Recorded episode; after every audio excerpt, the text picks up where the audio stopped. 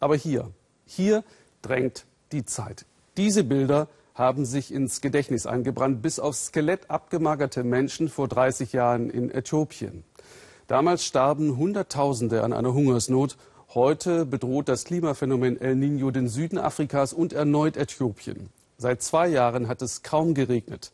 Zwar ist Äthiopien heute ein anderes Land, fördert die Industrie und entwickelt die Landwirtschaft. Aber für die Kleinbauern fern der Hauptstadt Addis Abeba hat sich wenig verändert. Sabine Bohland fuhr mit ihrem Team durch die Afar-Region und kehrte erschüttert zurück. Wer die Hungerbilder der 80er Jahre im Kopf hat, vergisst sie angesichts von Addis Abeba schnell. Die äthiopische Hauptstadt wächst seit Jahren. Überall wird gebaut. Es geht nach vorne. Seit einigen Monaten gibt es sogar eine S-Bahn mitten durch die Stadt, einmalig in diesem Teil Afrikas. Ein ganz anderes Bild in der ausgedörrten Afar-Region. Ein Wassertruck ist liegen geblieben. Seit gestern warten Dawood Mohammed und sein Kollege auf Hilfe. Sie waren extra nachts losgefahren, denn Wasser wird hier überall benötigt.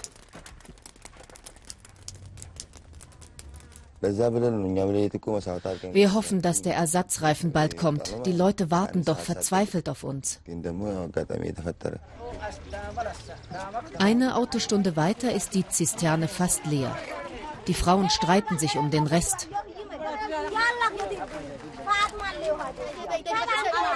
Ein Liter pro Person soll reichen bis zur nächsten Lieferung der Regierung in drei bis vier Tagen. Valerie Browning versucht zu vermitteln. Eine nach der anderen, sagt sie. So kommt ihr doch nicht weiter. Die Australierin engagiert sich seit fast 30 Jahren für die Viehzüchter der Afar-Region. So verzweifelt wie jetzt war die Lage noch nie. Selbst aus den Pfützen sammeln sie noch Wasser für ihre Tiere.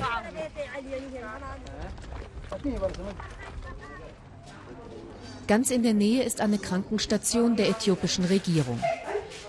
Jeden Tag kommen Mütter mit ihren unterernährten Kindern. Der Pfleger macht sich Sorgen. Es sieht nicht gut aus, sagt Valerie. Es fehlt an allem, vor allem an gesundem Essen.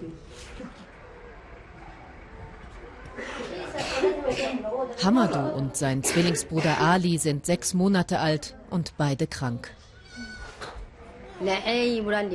Fast alle meine Ziegen sind tot, sagt die Mutter.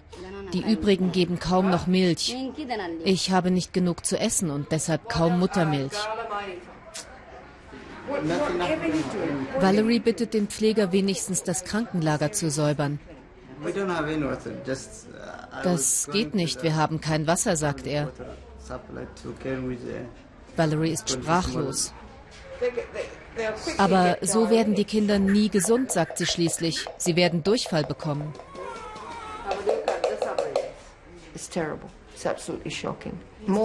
Es ist schrecklich, absolut schockierend. Es werden mehr und mehr kleine Kinder sterben. Wir brauchen jetzt vor allem genug reichhaltige Nahrung für Kinder und Mütter, und zwar schnell. Mit den Mitarbeitern ihrer lokalen Hilfsorganisation, die sich für das Volk der Afar einsetzt, versucht Valerie jetzt ein paar Kanister Wasser zu besorgen.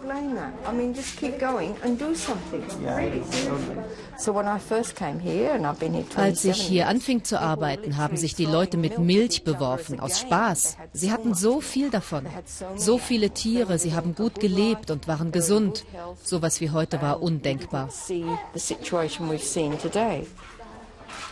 Die äthiopische Regierung hat 380 Millionen Dollar bereitgestellt, um die durch El Niño drohende Hungerkatastrophe zu bekämpfen.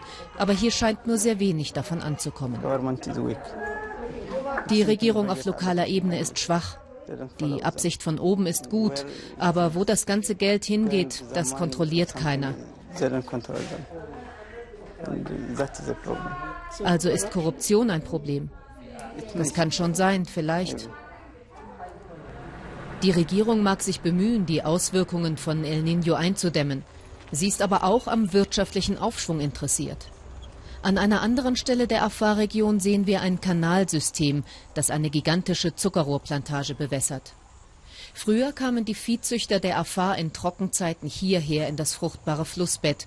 Doch seit die Regierung ihr Land bebaut, geht das nicht mehr. Einen Ersatz für die verlorenen Weideflächen haben die Afar nicht bekommen. Später treffen wir Dawood Mohammed und seinen Wassertruck wieder. Er ist endlich flott. Ich muss schnell los, nach Musli.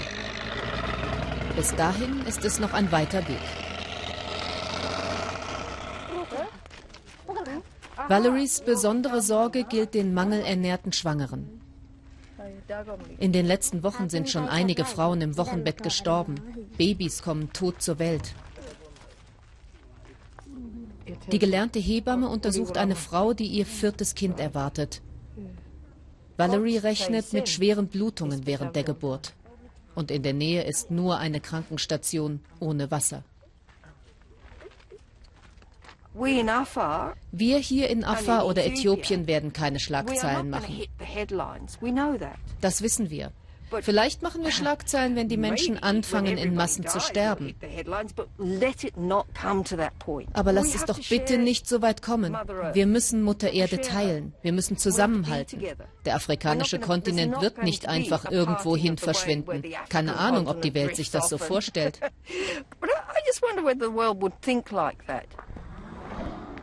Und dann begegnen wir noch einmal Dawood Mohammed. Sein Truck hat die nächste Panne.